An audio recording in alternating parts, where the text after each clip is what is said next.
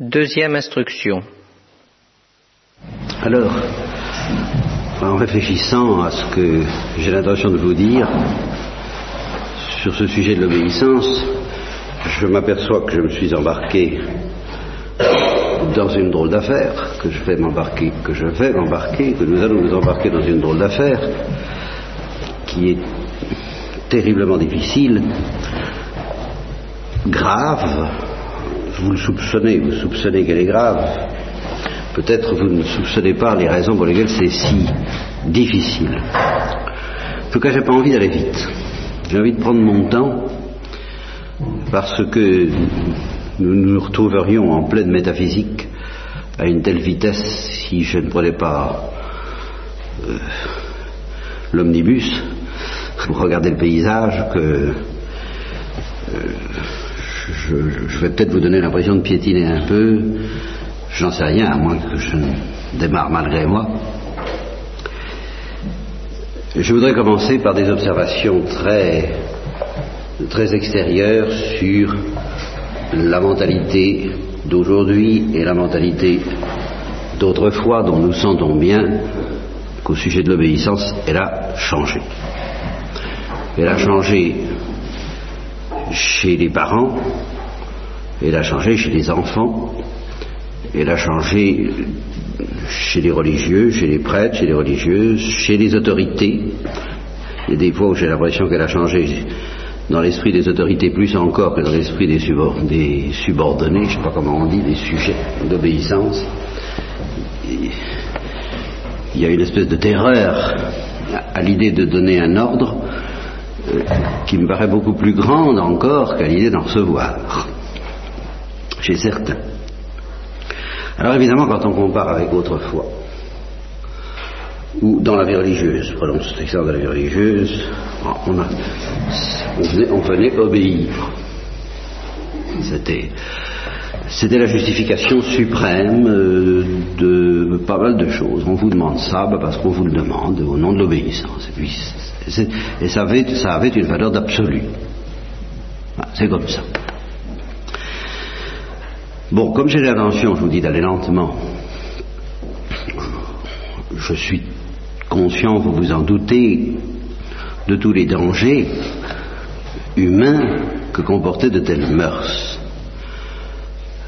Euh, la tentation d'abuser de son autorité, soit pour dominer, se livrer à la libido dominandi, n'est-ce pas, la, convoitise pécamineuse de dominer les autres, d'avoir d'exercer une volonté de puissance, soit pour se prêter à ce jeu du côté des sujets par une sorte de masochisme qui a été combien de fois dénoncé aujourd'hui, bon, soit euh, pour tout simplement sa commodité personnelle. Et euh, je me rappelle un de mes premiers prières demandant un ordre, demandant quelque chose à un frère particulièrement obéissant, et me disant vous inquiétez pas, on va obtenir ce qu'on voudra parce qu'il est particulièrement obéissant. Et alors euh, immédiatement, aussitôt le sujet a obéi et il a eu un sourire de me dire non, nous sommes quand même un peu, nous sommes cyniques.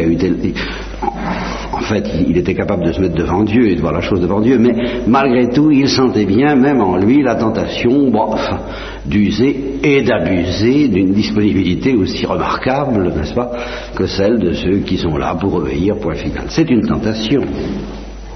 Alors, qu'on ait dénoncé les abus de ça à l'envie, je, sais, je comprends. Bon. Mais aujourd'hui, ben, vous savez bien que le tableau n'est pas le même.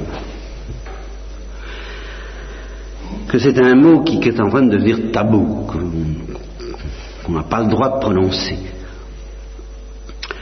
on remplacera, on remplacera par l'amour. Le mot, le mot amour n'est pas encore devenu tabou et, il n'est peut-être pas prêt de le devenir. Il est tellement vaste, il est tellement profond que c'est un des rares auxquels tous les chrétiens, autour duquel tous les chrétiens se reconnaissent encore. même les chrétiens marxistes ne refusent pas de donner une valeur au mot amour, alors que les marxistes, eux, refusent. Vous noterez bien que ça, là, il y a une différence capitale entre les chrétiens les plus à gauche et les marxistes. Mais alors, la notion d'obéissance, euh, On n'ose même pas en parler, on remplace ça par chercher ensemble, chercher en commun. Euh, et alors on insistera sur le fait que le supérieur est au service des autres. Et, alors je ne sais, pas, sais pas très bien comment il accomplit son service, puisque euh, il, est au service des autres sans commander. Eh bien, on dira, ben, il éclaire, il guide, il, représente une lumière. Euh, que les autres n'ont pas et qu'il met au service des subordonnés, mais au service des subordonnés sa lumière, et puis ceux-ci s'en servent comme ils l'entendent. Bon, euh, j'aimerais bien m'étendre là-dessus, justement, pour le plaisir de prendre du temps, parce qu'encore une fois, j'ai peur de me jeter à l'eau, parce que c'est très difficile. Mais enfin, je peux tout de même pas indéfiniment, vous savez, quoi. Oui, il y a aussi du côté des parents, quoi. Les parents, la, directivité, la non-directivité, alors ça, bien, alors, on a le droit d'être plus ou moins directif, mais le simple fait qu'il est entendu qu'on est plus ou moins directif fait que c'est une affaire d'opinion, de, comme on aime plutôt les telle ou telle confiture ou tel et tel euh, fromage, eh bien on aime plus ou moins la directivité ou le, plus ou moins directif, chacun son tempérament, ses goûts, ça devient subjectif, il n'y a pas de valeur objective reconnue à, et le simple fait qu'on ait substitué la directivité à l'obéissance prouve bien que la notion d'obéissance est pratiquement bannie du vocabulaire. bon. Et à côté de ça, à côté de ça, il est évident que l'obéissance est un phénomène humain d'une ampleur euh, fantastique. Il est entendu qu'on obéit dans l'armée, ça, c'est justement un petit peu une image, une des images caricaturales qu'on se fait l'obéissance. Je vous en proposerai deux d'ailleurs. Pour le moment, nous, nous déballons hein, notre petit paquet, nous ne cherchons pas à mettre de l'ordre, n'est-ce pas? Mais j'ai deux images caricaturales un peu opposées l'une à l'autre à vous proposer. Il y a l'obéissance militaire qui n'est pas caricaturale en soi, mais dont on se sert pour faire se faire une image caricaturale de l'obéissance. L'adjudant vous donne un ordre idiot, par définition, ça, et on l'exécute parce que ben, c'est euh, l'obéissance militaire. C'est comme ça, c'est comme ça. C'est l'impératif catégorique de Kant transporté dans les casernes, n'est-ce pas? Et, euh, voilà, alors ça c'est une certaine image qu'on se fait de l'obéissance. L'autre image caricaturale, qui est absolument à l'opposé, c'est euh, l'image du monarque dans le petit prince. C'est exactement le contraire. Puis-je m'asseoir Je vous ordonne de vous asseoir.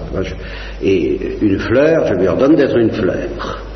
Alors ça, évidemment, c'est le gouvernement divin vu à un niveau métaphysique très profond, et c'est justement pour ça que je vous dis que je redoute ce sujet, parce que ça va nous entraîner dans la métaphysique, c'est évidemment cette manière que Dieu a de donner des ordres, en, donnant à la fleur l'ordre de pousser et aux animaux l'ordre d'être ce qu'ils sont, c'est une manière qui est aux antipodes incontestablement de l'obéissance militaire. Et alors cette manière-là, on est d'accord aujourd'hui pour ce genre d'obéissance-là, ce genre d'obéissance qui consiste, soyez vous-même. Voilà. Je vous donne l'ordre d'être vous-même.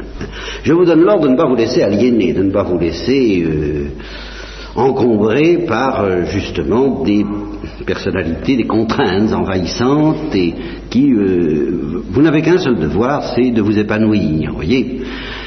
Alors c'est l'autre image de l'obéissance. Bon, nous, connaissons ces images-là, mais je dis donc en même temps que la notion traditionnelle d'obéissance telle qu'elle était conçue comme un absolu redoutable. Voyez, je ne vais pas plus loin pour le moment. le, novice que j'étais, qui entre dans la vie religieuse, eh bien, il tremble parce qu'il sait qu'il va devoir obéir. Et il en tremble. Le, fait est là. Alors, si on ne tremble pas, c'est que c'est une autre image de l'obéissance. Je ne dis pas, elle est peut-être meilleure, je ne tranche pas pour le moment la question du tout. Hein. mais si on ne tremble pas à l'idée qu'il va falloir obéir, ben c'est qu'on se fait de l'obéissance une idée qui a considérablement muté. Vous voyez, il y a une mutation substantielle de la notion d'obéissance si ça ne flanque pas un peu la frousse. Eh bien, cette obéissance qui flanque la frousse est jetée par-dessus les boulets, hein, c'est bien réglé, on n'en a plus parlé, et en même temps, comme l'obéissance garde sa force de, loi humaine, mais alors précisément euh, chez les gens, par exemple chez les gangsters, chez les gangsters on ne rigole pas avec l'obéissance, et en Chine non plus. Hein, euh, partout où de grandes entreprises humaines veulent être édifiées,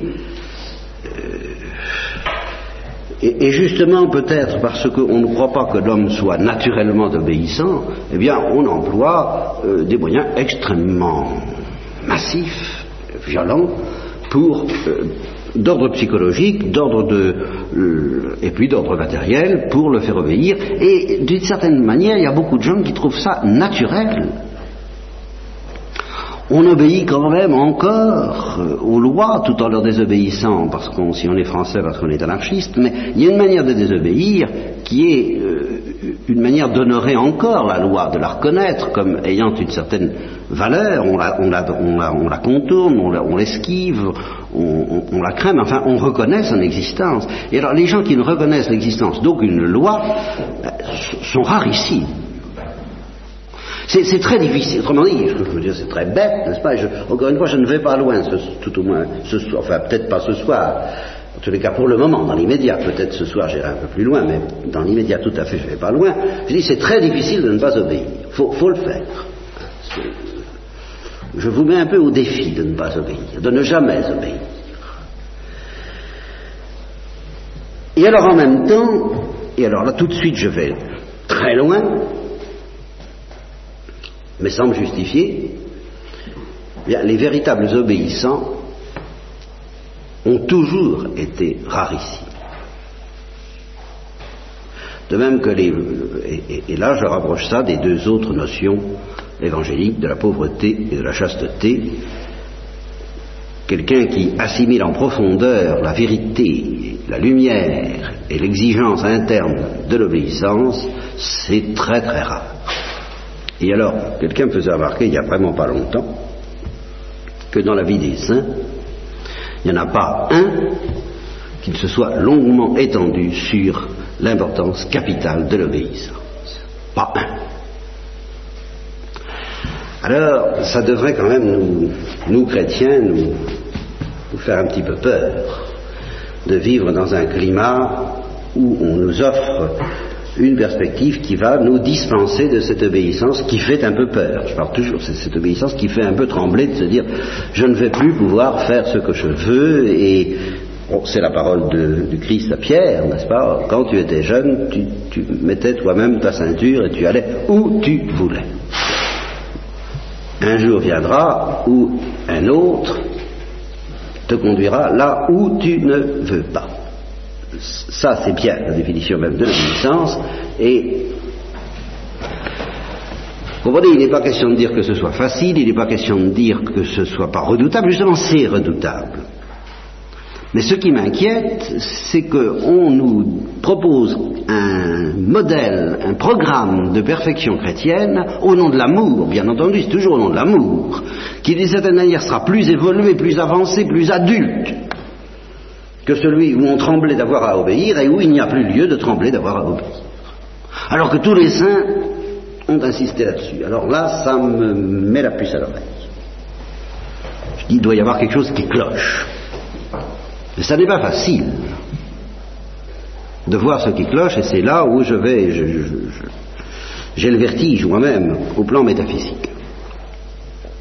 Comme j'ai accepté qu'il n'y ait, pas d'ordre de tout au moins dans l'immédiat, lorsque je vous dis, je commence par une, une réflexion qui concerne à la fois la pauvreté, la chasteté et l'obéissance. Est-ce que ce sont des absolus? Est-ce que la pauvreté est un absolu? Est-ce que la chasteté est un absolu? Est-ce que l'obéissance est un absolu? Bon, il est évident qu'aujourd'hui, aux yeux de la plupart, l'obéissance, en tout cas, n'est pas un absolu. Chez certains, la pauvreté, ça pourrait facilement prendre un peu valeur d'absolu, et euh, quant à la chasteté, c'est pas clair. Hein. Nous serons comme des anges dans le ciel, il semble que ça implique une certaine chasteté, mais euh, qu'est-ce que ce serait qu'un ciel d'où serait absente cette plénitude extraordinaire que nous pressentons à travers la vie affective sexuelle? Bon, alors, voyez, là, nous entrons dans de grosses difficultés. On peut présenter les conseils évangéliques, on peut les vivre comme des moyens pas drôles, provisoirement nécessaires pour déboucher dans le royaume des cieux. Provisoirement, faut être chaste, Ce qui veut dire que provisoirement, il y a un certain nombre de forces en nous dont il faut se méfier. Au ciel, il n'y aura plus lieu de se méfier. Elles, exploseront dans la lumière, dans la joie, dans la spontanéité euh, euh, impeccable des bienheureux. Bon. Euh, pour le moment, il faut être pauvre, mais on se rattrapera, on sera rassasié, bienheureux vous les pauvres, car vous serez rassasiés, on sera comblé de richesses, au ciel on sera riche de, la vraie richesse, de l'authentique richesse, non pas des richesses dangereuses de ce siècle, mais enfin on sera riche de Dieu et de tous les biens de Dieu et de tous les biens de la création, en plus de ça, qui seront d'une splendeur bien supérieure à la création que nous connaissons maintenant. Bon. Et au ciel on n'obéira pas, parce qu'il n'y aura plus besoin d'obéir. Il n'y aura plus d'ordre désagréable, il n'y aura plus à trembler d'obéir en tout cas et on aimera, et on sera debout, on sera ressuscité, on sera à égalité avec Dieu de par le don de Dieu, de par le don de la grâce, de, par l'intimité même qu'on a avec Dieu, et cet aspect, euh, encore une fois, un peu effrayant de l'obéissance, euh, n'aura pas sa raison d'être au ciel. Donc toutes ces choses sont relatives. Alors, ceux qui ont suivi les récollections que j'ai faites là-dessus, savent bien que je n'accepte pas, que je ne peux pas accepter cette perspective, mais que du fait même que je ne l'accepte pas, eh je suis obligé d'aller loin, et ça me flanque un, peu la frousse, parce que je suis obligé de, de faire de la métaphysique. Il existe une notion métaphysique de la chasteté. Et en ce sens-là, nous serons euh, plus chastes au ciel que les plus chastes sur la terre. J'ai même pu écrire, j'ai relu ce que j'avais écrit là-dessus dans une lettre aux amis à bout de l'encyclique euh, Humanité. Et j'ai eu, j'ai découvert des, paroles assez audacieuses, que, la chasteté, elle est à venir, plus qu'à, elle, est à venir, elle nous sera donnée comme une récompense éternelle d'une certaine façon, plus qu'elle n'est à conserver ou à préserver dans un bocal. Voyez Que c'est une notion d'ordre essentiellement eschatologique, de l'ordre de la gloire. Et que tant qu'on n'est pas glorifié, on n'est pas vraiment chaste. au sens fantastique du mot.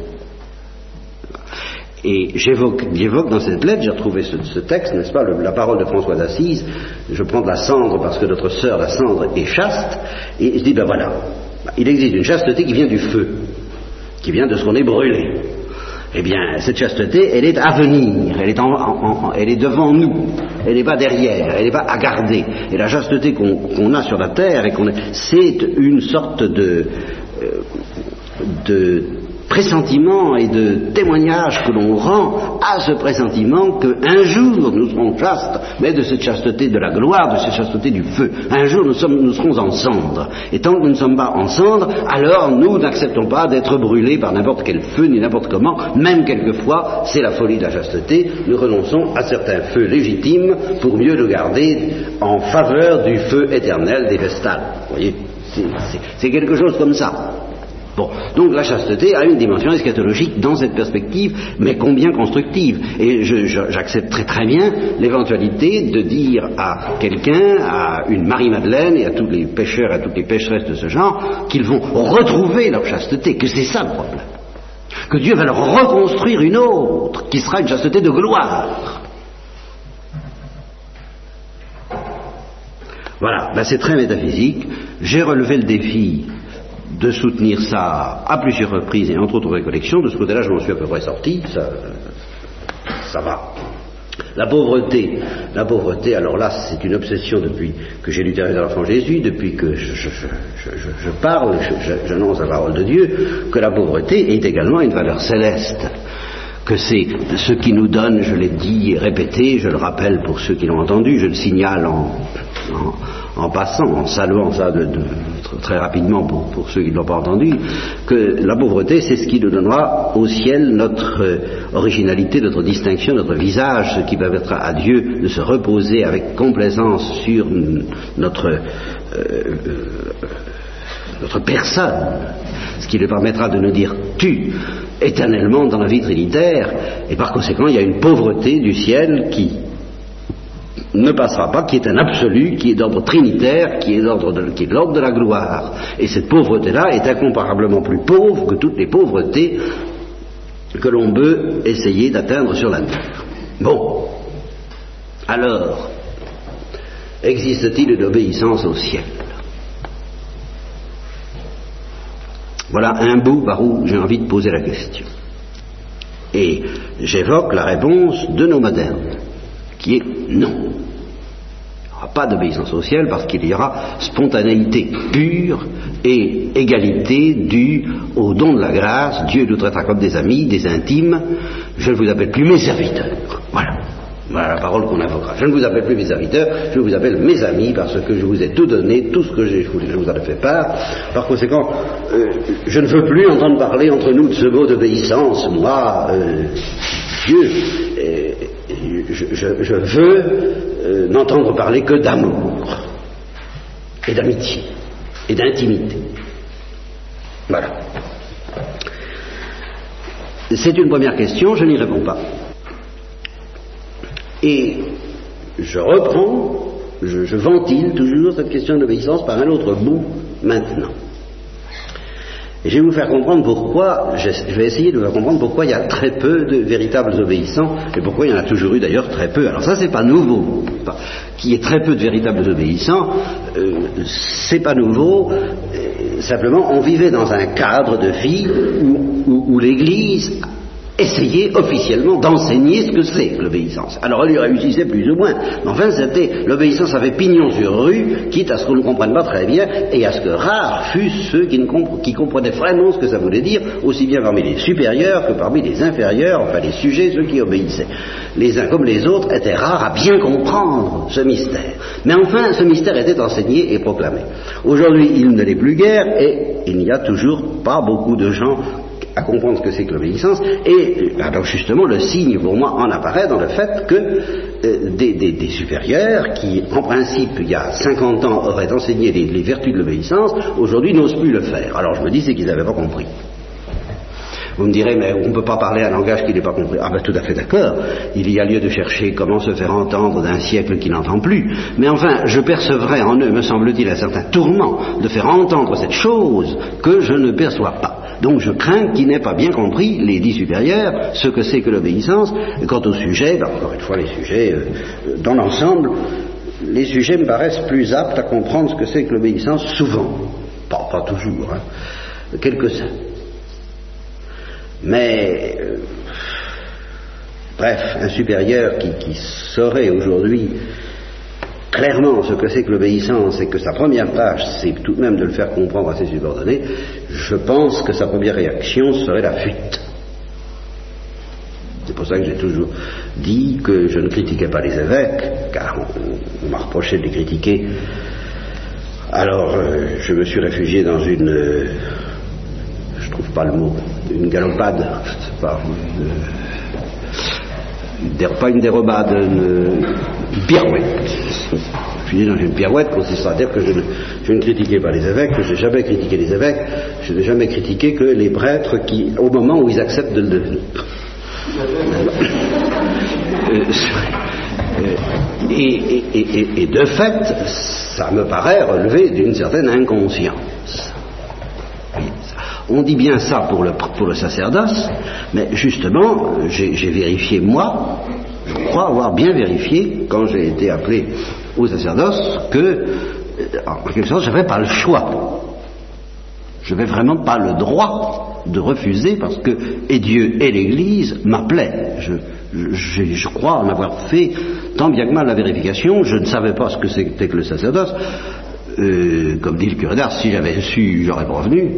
C'est-à-dire, j'aurais fui, même le sacerdoce. Le curé d'Ars a dit ça. Bon, alors aurais-je eu le courage, si j'avais vu ce que c'était? Sûrement pas, puisque Thérèse d'Avila dit une fois pour toutes que pour toutes les entreprises naturelles, si on savait ce qui nous attend, on n'aurait jamais le courage de commencer. Bon, alors dans ce cas, moi non plus, bien entendu. Mais j'avais quand même suffisamment de notions de ce que c'était pour avoir le besoin de vérifier que je, que je n'avais pas le choix, que, justement que j'obéissais, que j'obéissais en recevant le sacerdoce. Et même, alors ça c'était plus critiquable et ça a été critiqué, j'ai même dit quand je suis entré dans la vie religieuse, pourquoi est-ce que dans la vie religieuse J'ai même répondu par obéissance. Là, justement, là, s'il fallait approfondir cette réponse et la discuter, on entrerait dans les difficultés dans lesquelles je ne suis pas prêt d'entrer, je ne suis pas pressé. J'ai envie d'y aller doucement. C'est une réponse discutable, j'en conviens. On n'entre pas dans la vie religieuse uniquement par obéissance. Mais je voulais dire que j'avais bien vérifié que l'Église me disait, vous pouvez y aller et vous devez y aller. Et que sans cette euh, sécurité-là qui m'était donnée par l'Église, je n'aurais jamais eu l'audace de me présenter dans la vie religieuse. Ça, non, ça, bon, et dans le sacerdoce. Alors, quand je pense que la tâche d'un évêque, c'est en effet de se faire obéir, de faire, de, révéler, de dévoiler plus que les prêtres, ça c'est vrai, hein, euh, qu'il faut obéir, que oui, nous allons, que c'est très très grave, que ça a une profondeur absolue, eh bien, je comprends pas qu'on accepte si on n'a pas bien vérifié qu'on n'a pas le choix. Peut-être qu'en effet, on n'a pas tellement le choix. J'ai du mal à le penser. Quand je vois la, vigueur avec laquelle les, moines fuyaient l'épiscopat, et alors là, à quel point il fallait envoyer les grands moyens pour qu'ils n'aient pas le choix, alors je disais, bon, là, là, là, alors ceux-là, ils avaient des garanties, ils pouvaient ensuite se retourner vers Dieu et leur dire, écoutez, hein, c'est vous qui avez voulu. Hein. Alors là, on a une solidité, on a une sécurité, vous comprenez, quand on sait que Dieu vous a vraiment forcé la main. Alors on est fort avec Dieu, on peut y aller, on peut lui parler, on peut lui dire, dites donc, et oh, oh, oh. Qu'est-ce que vous voulez dire si, Dieu répond, mon, mon, mon, vieux, moi, je t'ai pas obligé. Hein. Ça t'a fait plaisir. Ah, très bien, très bien, très bien. C'était pas un péché, d'accord Tu y es allé de toi-même. T'as pas désobéi, mais enfin t'as pas. Voilà, comme ça, t'es parti là-dedans. Puis maintenant, tu, te trouves écrasé par les responsabilités que ça comporte. Mais as-tu bien vérifié que je te les imposais, moi, ces responsabilités? Es-tu sûr? Je me rappelle justement le même prieur qui. Bon, euh, je l'ai vu construire un couvent. Et je ne pouvais pas m'empêcher de me dire, mais enfin c'est curieux, et la seule question que ces gens-là, parce qu'ils n'étaient pas le seul, ils étaient tous en train de construire leur couvent, la seule question que ces gens-là se posent pas, c'est de savoir parfait est-ce que Dieu le veut? Ça va de soi, Dieu le veut, puisque c'est pour la gloire de Dieu. Eh, mais bon, bon, bon, là, bah, c'est farce. Hein. Voyons, la question, comme si la question pouvait se poser. Je travaille pour la gloire de Dieu, donc Dieu le veut. Qu'est-ce qu'ils en savent? Enfin, qu'est-ce que... Curieux, ça. Ce couvent est devenu une ambassade trois ou quatre ans plus tard. Euh, je passe. Ah, combien de couvents, combien de monastères, dirait Victory. Bon, eh bien, euh, pourquoi euh, y a-t-il donc si peu d'obéissants véritables? Eh bien, c'est que La plupart des gens euh, distinguons entre ceux qui comprennent ce que veut dire l'amour et ceux qui ne le comprennent pas. Enfin,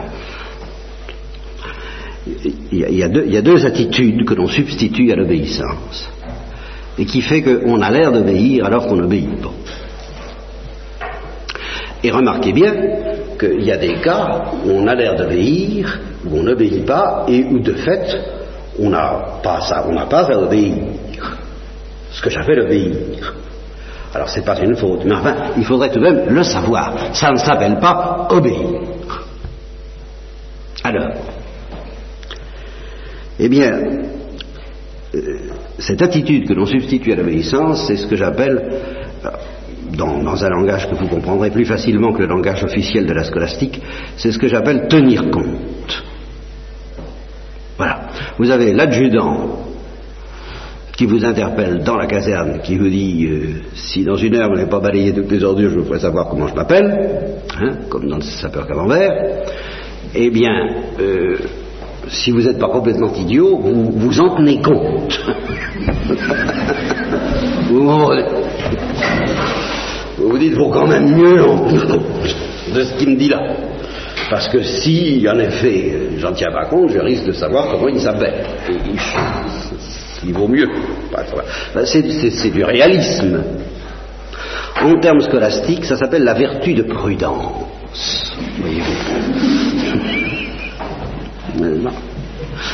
qui consiste à, se rendre compte des, circonstances dans lesquelles on vit, à savoir un peu ce qu'on veut et euh, d'accepter les moyens nécessaires pour obtenir ce qu'on veut. Ça s'appelle pas obéir, ça. Par exemple, alors un exemple constant que vous pratiquez tous les jours, ou presque, euh, de, quasi-obéissance, mais qui n'est pas une obéissance, c'est l'obéissance au médecin. C'est pas de l'obéissance au point de vue de la vertu d'obéissance, c'est une obéissance au point de vue de la vertu de prudence. Le médecin vous donne une ordonnance, hein, ce qui ressemble à une ordination. Il vous prescrit tel et tel médicament, telle et telle chose, etc. Bon, vous en faites ce que vous voulez, mais enfin vous en tenez compte parce que ben, vous désirez garder la santé, que vous avez, et dans la mesure même où vous avez un minimum de confiance dans le médecin, ce qui relève de la vertu de prudence, parce que comme dit Marcel Proust, qui définit fort bien la prudence chrétienne au sujet de la médecine, ce serait la pire folie d'y croire si ce n'était pas une folie encore pire de ne pas y croire. Bon, alors, ce serait quand même exagérément imprudent, alors on en tient compte, et alors on obéit au médecin, on obéit, mais c'est pas de l'obéissance. Il faut bien comprendre. Alors si vous éliminez ainsi de votre existence tous les actes d'obéissance qui sont simplement des actes de prudence, qui sont simplement tenir compte, ben, il reste pas. Qu'est-ce qui, qu'est-ce qui va rester? Et qu'est-ce qui va rester d'autant plus, ou d'autant moins qu'aujourd'hui, c'est précisément le langage que la plupart des supérieurs croient devoir tenir. Ils disent, écoutez, parmi les éléments dont vous avez dans votre conscience inaliénable, dont vous êtes seul juge, à tenir compte, il y a le fait que je vous donne un ordre. Si votre conscience vous dit qu'il faut désobéir, vous dites, ça ne me regarde pas, moi vous savez, supérieur, je, non, tenez compte du fait que moi, évêque, moi, euh, prêtre, moi, euh, supérieur euh, de couvent, je, vous demande ça. Eh bien, en conscience, mon père, je ne peux pas obéir. Ah, très bien, très bien, très bien, très bien. Très bien. Vous avez, vous avez bien tenu compte. à, mon avis, vous, adoptez une attitude que je, ne partage pas quand même, euh, tout à fait votre point de vue. Je, garde, mais enfin, euh, je garde mon point de vue à moi. Il me semble que c'est ce qu'il faut faire et je, vous le demande. Je continue à vous le demander. Euh, évidemment, vous ne le faites pas. Très bien, c'est normal. Bon, alors ça veut dire sous-entendu que si vous le faites, bien, ce ne sera pas un acte d'obéissance. Ce sera que votre conscience vous aura dit, euh, oui, euh, de, m'obéir à moi quand vous obéissez à votre médecin. C'est ça, je me présente moi supérieur, médecin des âmes, oui, très bien, hein, voilà. Euh, moi prêtre, médecin de votre âme, je prescris tel exercice spirituel. Ceci dit, ben, vous en faites ce que vous voulez quand vous faites de l'ordonnance du médecin, ça c'est votre affaire, c'est une question de vertu de prudence, il n'y a pas d'obéissance là-dedans. Oui, oui. Alors, il reste que, ben, de temps en temps, on admettra alors une notion qui, risquerait de nous entraîner très loin et qui nous entraînera en fait très loin par la suite, c'est qu'on peut dire quand même quelquefois, si vous voulez me faire plaisir, alors vous ferez ça. Alors là, on le fait par amour. Mais ce n'est pas de l'obéissance non plus. C'est parce que là, par définition, on s'en remet à votre à votre spontanéité aimante. Et, alors on, m'en dit, c'est à vous. Veux-tu? Bien. Voilà. Alors, réfléchissez un petit peu là-dessus, demandez-vous l'idée que vous pouvez faire de l'obéissance et, essayez d'écarter de, votre vie tout ce qui est tenir compte, parce qu'il faut bien. Et demandez-vous, y a-t-il une place pour l'obéissance proprement dite? Et si vous ne la voyez pas beaucoup, cette place, pour l'obéissance proprement dite, alors, euh, une simple remarque qui me servira à terminer cette euh, instruction, c'est que cette notion d'obéissance m'est parue beaucoup plus énorme que je ne le pensais au début. Je vous ai dit ce matin pourquoi j'avais pensé en parler. Et puis c'est en y réfléchissant, alors ça d'être très vite, je me suis aperçu qu'il y a cette fameuse phrase que la liturgie reprend et qui est dans Saint Paul, le Christ factus est obedience autem usque ad mortem, mortem autem crucis. Le Christ qui s'est fait obéissant, obéissant, jusqu'à la mort et la mort de la croix. Et ce drame de l'agonie de Jésus disant à son Père, tout est possible, tu peux éloigner ce calice de moi, cependant, que ta volonté soit faite et non pas la mienne, ce qui n'est pas simplement de l'amour. Dans l'amour, il y a une fusion des vouloirs. On ne peut plus parler de deux volontés. Là, il y en a deux. Et il y en a une qui s'incline par amour, sans doute, mais ce n'est pas uniquement de l'amour devant l'autre. Pas ma volonté, mais la tienne. Alors, il faut croire que ça risque d'avoir une, importance fantastique. Et c'est cette importance, à son niveau théologique et métaphysique, que je voudrais essayer de dégager à vos yeux, de vous montrer l'enjeu fantastique. Euh, j'ai souvent parlé de l'épreuve des anges, de l'épreuve de nos premiers parents, que j'ai appelé l'épreuve de la foi. Je vous ai souvent dit, que le Christ n'a pas été soumis à l'épreuve de la foi, puisqu'il était dans la vision, je le maintiens, mais il a été soumis quand même à un combat. En grec, c'est l'agonia, l'agonie, justement. Eh bien, dans la mesure où euh, on peut euh, dire qu'à certains égards, l'épreuve des anges elle-même était tout de même, dans l'obscurité de la foi, une épreuve d'obéissance. Et l'épreuve de nos premiers parents, dans l'obscurité de la foi, une épreuve d'obéissance, alors là, on peut aligner, et voyez que l'obéissance prendrait une espèce de, valeur d'épreuve, de, valeur de, pont aux âmes, de valeur de passage critique dans la gloire, car il s'agit bien de la gloire dans les deux, dans les trois cas qui aurait une portée universelle, même plus vaste que celle d'avoir la foi ou pas la foi. Que, tout le destin éternel de chacun de nous se joue autour de ça. Veux-tu obéir? Oui. Dans des conditions où tu as envie de ne pas obéir. Alors, vous voyez que là, ça me paraît tout de même assez énorme, et c'est cette énormité que je redoute de scruter avec vous, mais que, bien entendu, par obéissance, ben, par obéissance, alors là, oui, un mot. Par une obéissance, il y a aussi un truc pour ne pas obéir aujourd'hui, alors qu'il est extrêmement répandu. Il y a le tenir compte, et puis alors il y a cette tarte à la crème fantastique qui permet de faire littéralement ce qu'on veut, l'obéissance au Saint-Esprit. Alors là, ça c'était pas tout. Hein alors évidemment, le Saint-Esprit est d'une composition, mais c'est le roi, c'est le roi de Saint-Exupéry. Le Saint-Esprit vous dit toujours de faire ce que vous avez envie de faire. Il n'y a jamais de conflit possible avec le Saint-Esprit. Alors évidemment, c'est comme. Non. Eh bien, par obéissance au Saint-Esprit, et à vous qui me demandez cette retraite, nous scruterons ensemble le mystère de l'obéissance.